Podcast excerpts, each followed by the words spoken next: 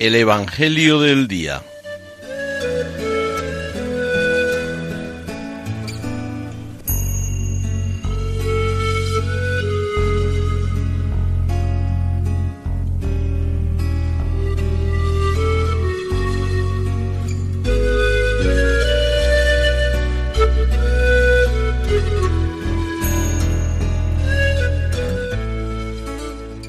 Del Evangelio según San Marcos.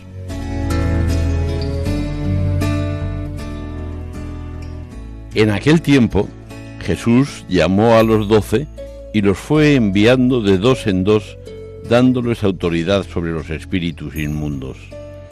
Les encargó que llevaran para el camino un bastón y nada más, pero ni pan, ni alforja, ni dinero suelto en la faja, que llevasen sandalias, pero no una túnica de repuesto.